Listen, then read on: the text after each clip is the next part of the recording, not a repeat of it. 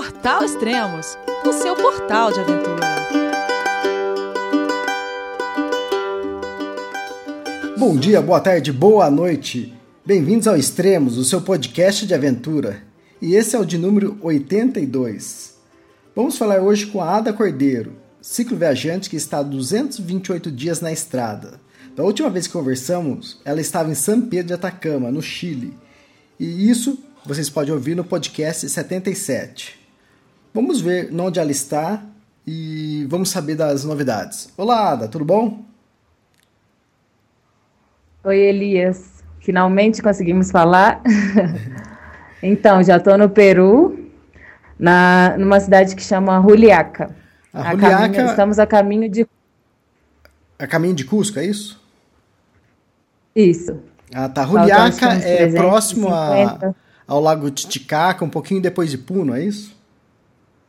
Isso mesmo. Ah. De 50 quilômetros de, de Puno, já sai um pouquinho, já não estamos ao lado do, do lago, não. Ah, legal. A, a cicloviagem da, da Ada Cordeiro é a pedalada pela América. Agora está completando 228 dias. No podcast 77, a última vez que a gente se falou, você estava em São Pedro de Atacama. Faz 50 dias que a gente se falou pela última vez. E daí, qual foi o roteiro que você fez desde então? Dá um, mais ou menos um panorama para a gente saber o, o trajeto que você fez até, até onde você está no momento no Peru. Então, de São Pedro, eu acho que a gente conversou, eu estava em Calama já. Isso. É, de São Pedro eu fui para Calama e até então estava viajando sozinha. E aí em Calama eu encontrei numa casa que eu fiquei, casa de Warm Showers, eu encontrei um casal que ia fazer o mesmo caminho que eu ia fazer. Então a gente começou a pedalar junto desde então. E seguimos de Calama para para sentido a Bolívia, pelo, passando por, pelo passo de Oiague. Então, é um caminho assim que me surpreendeu muito, porque eu achei que não ia ser um caminho muito bonito, assim, sem muito, não ia ter tanto atrativo, mas foi um caminho assim extremamente lindo, passa ao lado de um montão de vulcão, alguns soltando humo, assim, bem, bem, bem bonito mesmo. Tá, e você lembra mais ou menos a altitude e, desse passo? Em, do passo, uh, não, eu não estou certa, mas no caminho uh, a gente passa a mais de 4 mil. Nossa. Quando está próximo ao salário de, de Ascotan, aí já é 4 mil, mais ou menos, 4 mil e, e 100, alguma coisa assim. Mas passa dos 4 mil. E aí, nessa partezinha, que é próxima ao salário de Ascotan, é, foi a parte mais fria que era a parte que eu estava com mais medo, assim, que eu lia os relatos de todo mundo e, e todo mundo falava que passava mal frio nessa parte, mas a gente deu muita sorte, porque nesse caminho todo a gente não ficou acampado nem um dia. A gente conseguiu casa para ficar e aí nesse salar a gente conseguiu ficar em umas casinhas de, de trabalhadores aí do salar e foi uma noite assim que a gente sentiu calor, impressionante, porque as casinhas são de adobe, então é, tem um tratamento térmico muito bom e a gente, inacreditável, porque de manhã as garrafinhas de água que estavam fora estavam congeladas e aí de noite sentiu calor assim. Caramba, foi bem tranquilo, tava morrendo do frio da altitude, mas tranquilo. Ah, fantástico. Só vamos dar um. E aí depois quando chegamos Pode falar. Quando a gente chegou ao Iago, aí já cruzamos para Bolim, ido ao Salar de Uni. Ah, legal. Só para dar um panorama pessoal e para você também sobre o podcast 77 que nós gravamos, né? Foi o seu primeiro podcast. É... Ah, só para dar um panorama aqui, aqui, os maiores ouvintes foram do Brasil, Aí depois nós tivemos sete ouvintes dos Estados Unidos, isso só aqui no SoundCloud. Nós temos ainda os downloads e, o, e no iTunes, né? Então a gente teve bastante pessoas ouvindo do Uruguai, Canadá, Argentina, na Bolívia, Chile, Alemanha, Irlanda, México, Inglaterra, Peru e tem alguns outros. E é que é ah, bom dar, legal. fazia é bom dar esse retorno, isso, para ter uma ideia de como que, como que propaga o podcast, essa comunidade que gosta de ouvir podcast, né? É, não sei se você conhece, eu vou falar alguns nomes aqui, talvez você até conheça, mas a Isabel, ela escutou o seu programa dez vezes. O Júlio Nóbrega, a Priscila ah. Macedo, sete vezes. Rodrigo Bueno Alves, Emerson Dornelas, Lucas Mateu, Marcos Souza, João José Fidalgo, Alberto, Alberto, Adílio Ornelas, aí escutaram também várias vezes. E tem um número muito grande de ouvintes. Então, é interessante isso. Tem pessoas que escutam mais que uma vez. Né? Talvez acho que para quem é ciclo viajante, ou está fazendo caminhada, ou trilha, ou correndo, acho que é comum a gente em vez de ficar escutando música, escutar podcast, né? Acho que você também tem essa mania, né, Ada? Verdade. Eu, na viagem, assim, sempre viajo escutando música e depois de um tempo, podcast também, sempre. Ah, legal, muito bom. Então vamos continuar, então. Aí depois você entrou para Bolívia. Antes, antes de falar sobre a Bolívia, é o seguinte: muita gente não tem a mínima ideia do que é. E mesmo esse país sendo nosso vizinho, a gente não imagina o que pode ser. Para você, o que, que é hoje a Bolívia? Então, a Bolívia, assim, eu me surpreendi totalmente com a Bolívia, porque foi o, o, primeiro país que eu entrei que tem uma cultura, assim, muito diferente da nossa, porque a Argentina e Chile, Uruguai é muito parecido, assim, os costumes, a comida, tudo muito parecido. E já no norte da Argentina e no norte do Chile eu já senti assim a, a diferença, já começa a mudar um pouquinho, né? Porque já já está aí, já são os andinos, já, já, já tem essa cultura um pouco diferente. Mas a Bolívia me surpreendeu assim positivamente, completamente, assim, desde por todas as partes que a gente passou, é, paisagens muito bonitas, cultura, comida, tudo assim, é foi, foi bem um país muito, assim, aproveitei bastante. Me surpreendi muito mais, assim, do que eu esperava, foi, foi muito melhor. Fiz, assim, um, um caminho que normalmente os cicloviários são por esse caminho que a gente fez e foi um caminho, assim, muito bonito, as cidades que a gente passou, os povoados, assim, pequenos a gente, as pessoas é, no sul não, não, tanto, mas um pouquinho depois do, de saindo do, do Iuni, quando sai dessa parte muito turística, as pessoas muito amáveis, assim, me surpreendeu completamente, assim, eu adorei. Foi um país que, assim, é um país que eu que eu saí, assim, faz poucos que a gente saiu da Bolívia e já tô com saudades, assim, muito bom, foi muito bom passar por aí. Ah, legal. E como foi o seu roteiro dentro da Bolívia? Fala até o salário. Eu, quando entrar no salário, eu quero fazer uma outra pergunta para você. Ah, então. Deixa eu ver meu mapinha aqui, que aí eu não vou esquecer de nada. a gente saiu, então, de Oiague e entramos na Bolívia por, por esse passo, que já está próximo ao salário de Uni. E Aí, Bolívia foi perfeito, porque a gente ficou perdido num salar que tem próximo à fronteira. Falaram pra gente que o caminho era tipo uns 40 quilômetros até a cidade que a gente. Mas no meio do caminho, até 3 horas da tarde, a gente tinha mais 40 quilômetros pedalados num salar, com vento contra. Foi assim, festa de, de boas-vindas à Bolívia. Mas no final dia chegou numa cidade é, São Juan, não estou enganada, e a experiência já, já é diferente.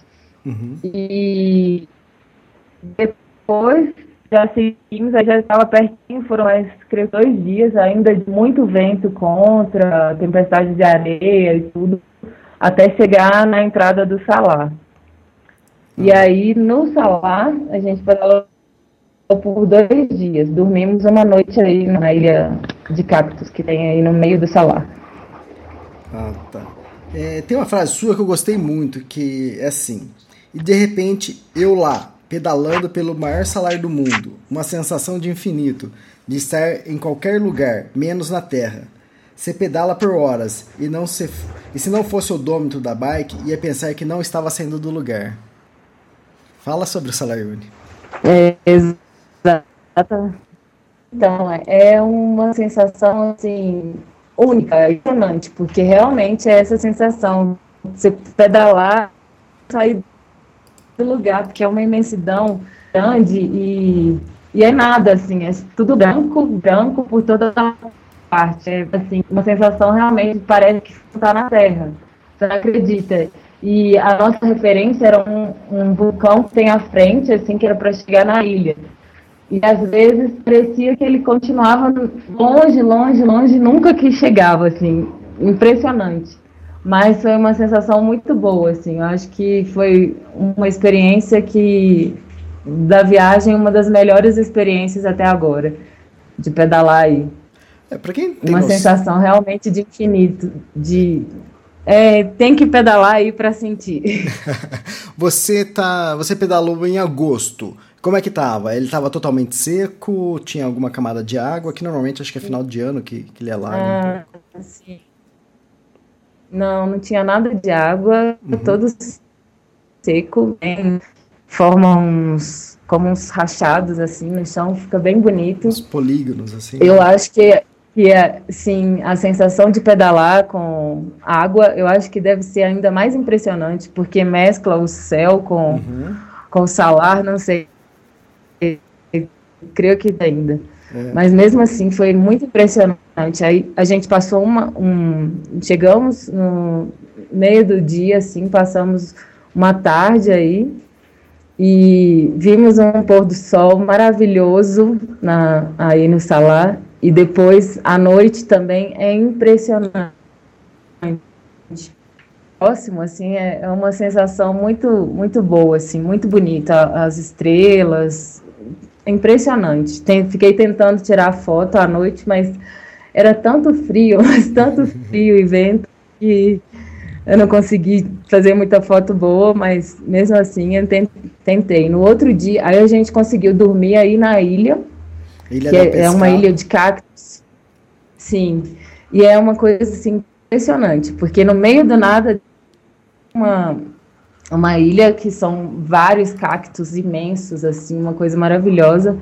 E, e aí a gente conseguiu uma sala para dormir aí dentro da ilha. Uhum. No outro dia, cedinho, acordamos e fomos ver o, o, nascer do sol, que também foi uma coisa impressionante, assim. Então foi, foram dois dias bem, bem lindos aí nessa, nessa parte da Bolívia. Ah, legal. Ah, o nome da ilha é Incawashi, e, ou também conhecido como Ilha del Pescado, talvez. Pescado e Ilha de Cactos é. também. É bem legal, bem interessante. Só para quem não tem noção, se você pedalar em linha reta no, no, no salar, você pedala em torno de 80 quilômetros, né? Então tem ponto que você tá no salar que você olha para todos os lados e é infinito branco, né? E você vê lá na Sim. ponta, lá no horizonte, mas pequenininho, baixinho, algum, alguma ponta de vulcão, né? E é como você falou. Sim. Eu não tenho ideia como você a sua referência para você achar, porque eu lembro também que os motoristas duas vezes que eu fui, o motorista da, da Land, Land Cruise, né, 4x4, ele falava isso, é, não, eu tô mirando um, um vulcão lá, mas você olha assim, é algum, alguns pontinhos assim, mas qual deles, né? Sim, é impressionante. E passa bastante esses é, 4x4 de, de, de turismo. E às vezes a gente via um assim, pensava que estava perto, mas estava muito longe. Demorava assim minutos para o carro chegar perto de onde a gente estava. Uhum. É impressionante, assim, uma sensação de, de infinito muito grande. Assim, eu nunca tinha tinha passado por nada parecido legal, bem interessante. Hum, fala, eu vi você reclamando sobre isso. Fala a diferença de você pedalar no frio e no calor. Ah, eu sei que teve então, um momento que você até comemorou que estava calor. Comemorei e depois chorei de novo. Por quê? Conta aí. Porque foi assim, do, de Iune a gente saiu e seguiu para Potosí. Que é uma outra cidade bem interessante também, da Bolívia, uma das cidades mais altas do, do mundo e tal. E chegando aí, aconteceu uma coisa muito interessante, porque a cidade toda estava. Tinha uma, uma greve de mineiros. Uhum. E, e, a cidade entrava, por exemplo, para sair da cidade, as pessoas tinham que caminhar é, como que 30 quilômetros, porque barricada a todo tempo na entrada e na saída da cidade. Então não, não entrava comida, nada, nada, nada, por acho que mais de 20 dias assim. E a gente de bicicleta conseguiu passar naturalmente, mas a cidade toda fechada, tipo os, os, os, os as hospedagens fechadas, lugares para comer, era como se você estivesse fazendo uma coisa errada, assim, porque era tudo com portinha fechada, você tinha que bater na porta, abria assim uma gretinha e perguntava o que, que você queria, entrava, e era como se, sei lá, estivesse fazendo algo muito proibido, assim, tinha que comer escondido. Se os manifestantes é, vissem que, que o pessoal estava trabalhando, podia entrar e, e, enfim, foi uma situação bem, bem diferente. Aí a gente ficou, não conheceu nada pela situação que a cidade estava passando, mas é, é, foi bom também que, que aí a gente, os três, com esse casal, e nós ficamos uh, de diarreia. Então a gente hum. ficou dois dias praticamente é, na hospedagem, assim, só recuperando. E saindo daí, aí a gente seguiu para Sucre. E foi aí que que aí a temperatura começou a melhorar, porque a gente saiu de 4 mil metros e ia para uma cidade de 2 mil e pouco. Então, assim, foi como voltar a pedalar quase que no Brasil, sem a minha jaqueta laranja, foi uma sensação muito boa, assim. E também eu senti uma diferença muito grande, porque voltar a pedalar em 2.000, 2.800, assim, o, o corpo físico reagiu de uma forma muito diferente, assim, impressionante. Parecia que eu tinha ganhado de novo um, um, outro pulmão, assim. Impressionante como que faz diferença a altitude. E às vezes a gente esquece, fica tanto tempo que não, não percebe, mas quando volta para um pouquinho mais baixo já sente toda a diferença. Mas eu não, não gosto muito de frio, então quando eu senti de novo que estava voltando, eu fiquei muito feliz. Mas aí depois fez frio de novo. é, é, muita coisa do que você está falando de frio é referente à altitude, né? Quanto mais alta a altitude, mais frio. O salário Uni está a 3.600 metros de altitude, né? O, depois acho que Sucre, que você falou, Potosí, que é 4 mil, né? Então, é, essa região... 4 é mil. É, essa região é muito fria mesmo. Eu acho que a, a temperatura Sim, mais baixa que eu peguei em todas as viagens que eu já fiz, fiz para Islândia, fiz nos Alpes, no Himalaia. A temperatura mais baixa que eu peguei ainda foi no, na Laguna Colorada. Peguei menos de 18 graus, né? Então é por causa da altitude. Lá é 4 mil é. metros de altitude, então... Quase 5 mil, eu acho. Exatamente, bem fria. Tem uma outra frase sua que eu, que eu gostei muito também e vou complementar com uma pergunta. É, e de repente o mundo é tão pequeno os cicloturistas se encontram, agora em uma casa com sete cicloviajantes, cada um de uma parte: Brasil, Argentina, Chile, Estados Unidos, Polônia, Espanha e Alemanha. Encontros lindos que o cicloturismo proporciona. Então me diga, é, fale um pouco sobre encontros e despedidas. Então, em Cochabamba, é, eu tive a minha primeira experiência numa casa de ciclista, que é que são casas, é, pessoas que, que é, criam assim, uma casa para receber cicloviajantes. Uhum. E existem muitas na América Latina, até quero divulgar porque tem uma página que, é, que, é, que pode buscar casa, casa de, Casa de Ciclista Latinoamérica. Se busca no Google assim, vai aparecer uma página e aí tem a relação de todas é, na América Latina. E aí em Cochabamba a gente ficou numa casa de um senhor assim impressionante. Ele, ele tem 75 anos, viajou por sete anos de bicicleta pelo mundo e é, foi parar aí em Cochabamba, ele é, ele é alemão, e foi parar aí em Cochabamba, e tem dois anos, e sempre recebe ciclistas de toda parte. E aí a gente estava num grupo muito bom, assim, foi a primeira vez que eu encontrei mais, mais gente, assim, foi uma experiência bem, bem interessante. E depois, em La Paz, de novo passamos por isso, porque a Casa de Ciclistas de La Paz, ela é mais conhecida por ser La Paz, que é uma ruta mais conhecida, quase todo cicloturista que está passando pela Bolívia passa aí. Então sempre tem muita gente. Em La Paz foi impressionante. Eu acho que teve dias que foram que a gente estava em mais ou menos 13 a 15 turistas assim, de toda parte, tinha um montão de brasileiro também. E, e é isso, é impressionante. E é muito bom os encontros, sempre tem uma troca de experiência, de, de caminhos, ah, por onde você passou, informações. E essa é a parte boa e a parte triste são as despedidas, que até hoje eu não sempre não me acostumo com isso, mas que faz parte da viagem. Esse encontro e também as despedidas. Mas é uma experiência muito boa. E agora, aqui em Juliaca, eu estou em outra casa de ciclista e também mais gente. É, então, assim, é muito bom, é uma experiência muito boa. Eu acho que talvez a parte de despedida que seja ainda mais difícil é, como acho que talvez mais para o começo da sua viagem na, na Argentina, ou em, agora também, essa travessia que você fez do Chile para a Bolívia, é quando você pedala com algumas pessoas, né? Acho que você teve uma amiga que você pedalou vários dias e aí Sim. acho que cria um laço maior e acho que essas despedidas devem ser mais dolorida, né?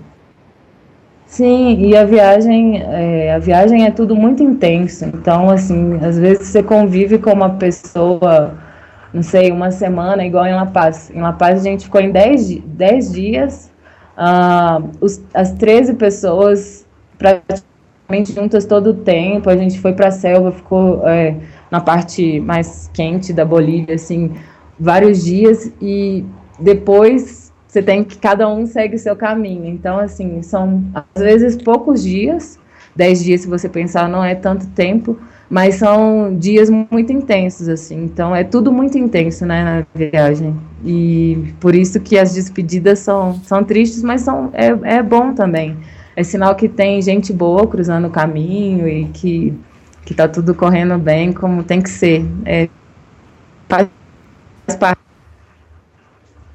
Exatamente. E agora você entrou no Peru, faz poucos dias, eu acho que você está no Peru. É... E o que, que você já conheceu, o que, que você já viu? Fala sobre o Lago Titicaca, você chegou a fazer algum passeio no lago? Então, antes de chegar no Peru, assim, na parte uhum. saindo de La Paz, eu passei pela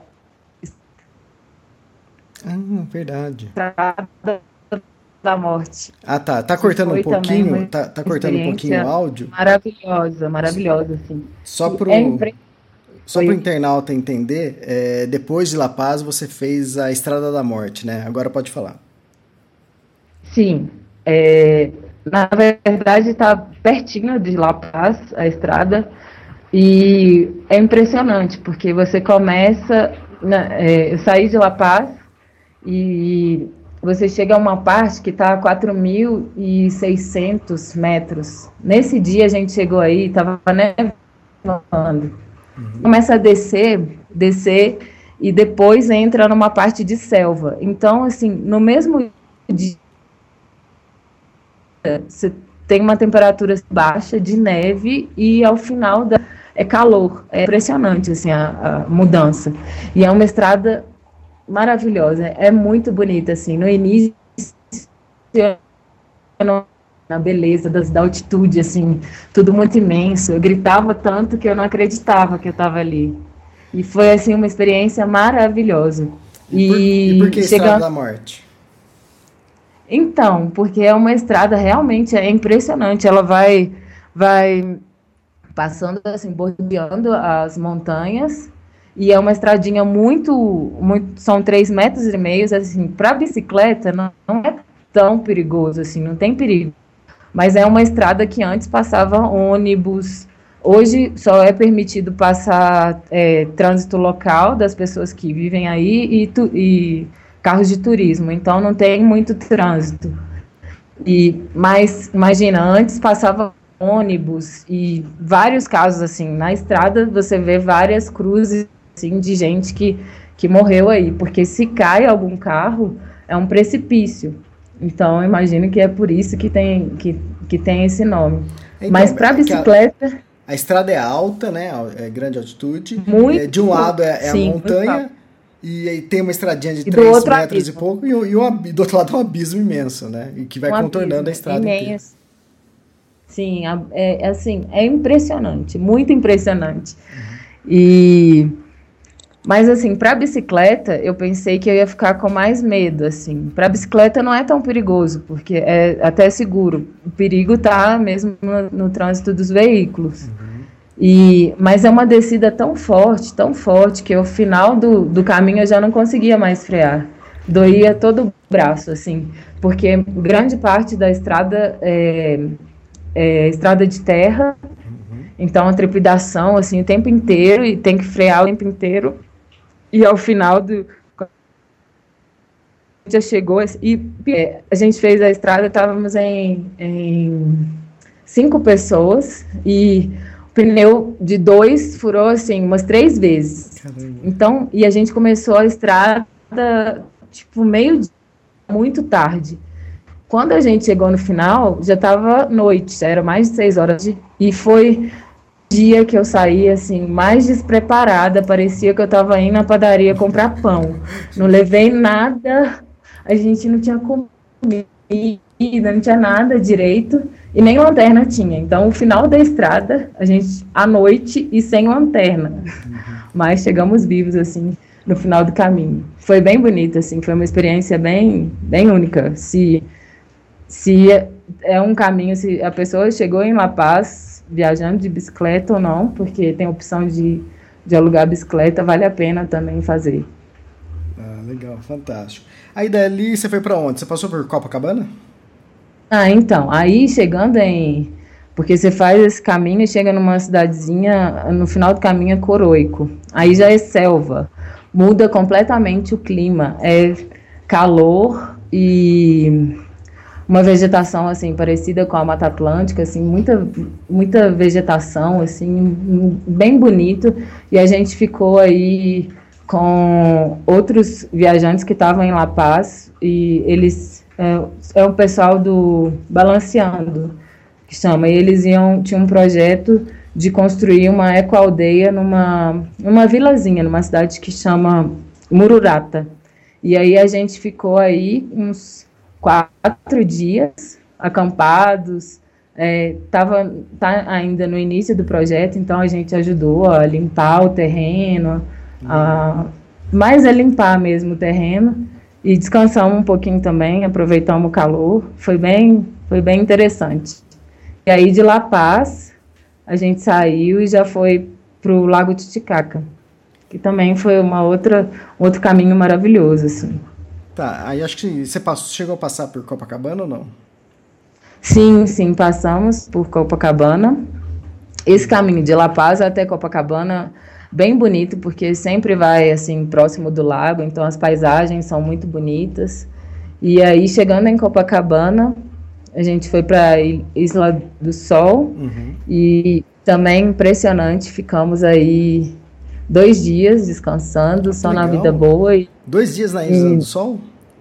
Sim, dois dias. Foi, foi muito, muito lindo, porque foi agora na tava a lua tava cheia, foi uhum. assim muito, muito lindo. Tava uma paisagem maravilhosa. A Isla do e é impressionante. Fica, fica, no meio do Titicaca. E os mal, maldosos, né, na, brincando, na brincadeira, os peruanos, eles dizem que o lago, na verdade, o Tite fica no Peru e o Caca fica na, fica na Bolívia. não sei se brincaram com você sobre isso. Não, eu não via dessa brincadeira.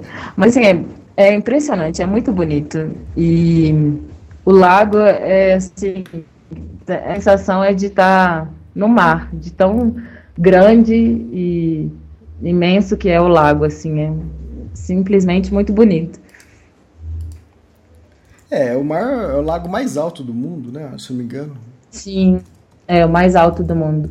Tá aí a 3.800 metros, é bem alto. Exatamente, e ele é imenso. Eu lembro, tipo, eu passei, né, por Copacabana, ao lado do, da Bolívia, depois eu parei em Puno, que é já ao lado do Peru, e, mas eu lembro na uhum. volta, é, essa viagem eu fiz de... É, aí foi, acho que foi, teve parte que eu peguei táxi, teve parte que eu peguei ônibus local, eu tava indo de mochilão. Mas a volta eu fiz de avião. Mas eu lembro quando eu tava passando em cima do lado do Titicaca, eu falei, ah, acho que é o Lago Titicaca. E foi passando, passando, acho que demorou alguns minutos para a gente atravessar o lago inteiro de avião. Então, se de Não avião demorou, no... imagina, né, o tamanho dele. É imenso. Sim, é, é, é realmente impressionante. Mas são, assim, é uma paisagem, assim, muito linda, muito uhum. linda assim, ficamos maravilhados, assim, vale a experiência. E aí, assim, a gente aproveitou o lago mais do lado boliviano, porque do lado do Peru a gente só passou, assim, não, não aproveitamos muito, não. Ah, tá. Vocês não fizeram aquele passeio lá no, nas ilhas, lá, de barco de Totora?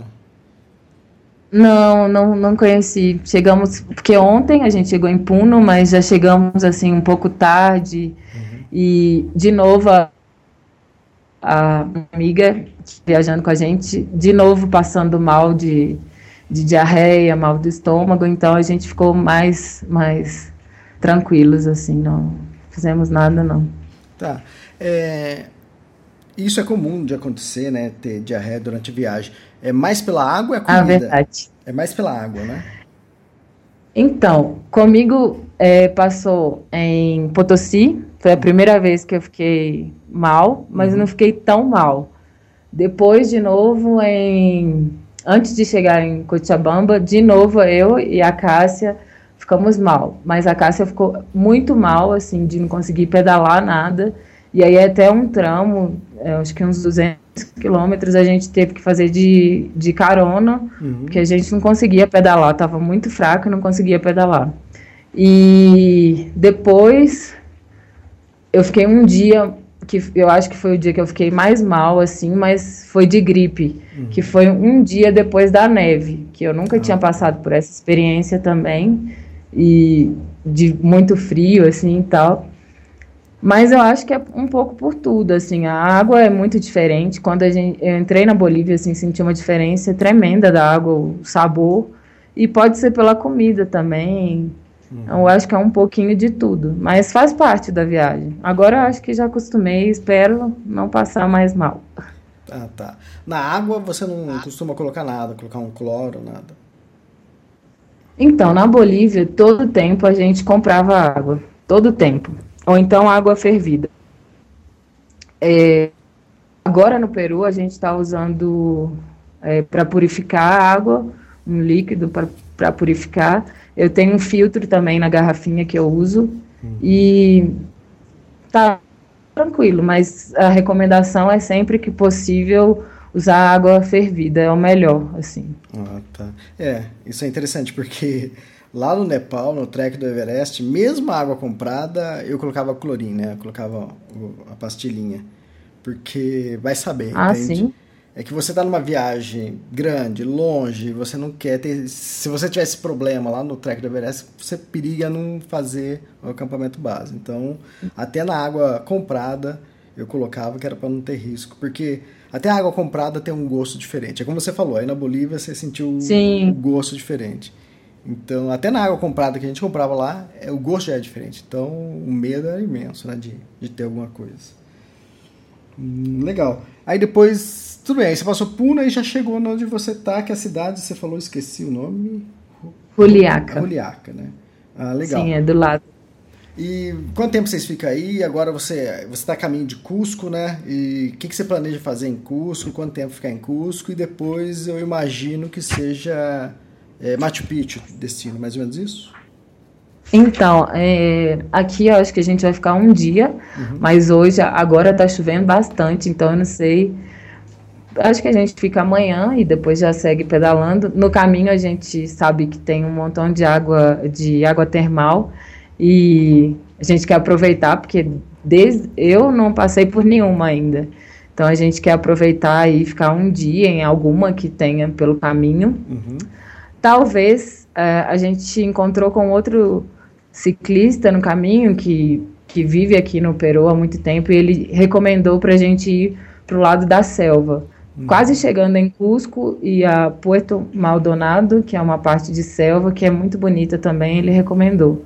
E talvez a gente faça isso e depois vá para Cusco e para conhecer a região, Cusco e também Machu Picchu e também uma outra parte que tem um trekking interessante, são três dias e não é tão caro, não tem que pagar tanto quanto o Machu Picchu é muito bonito também.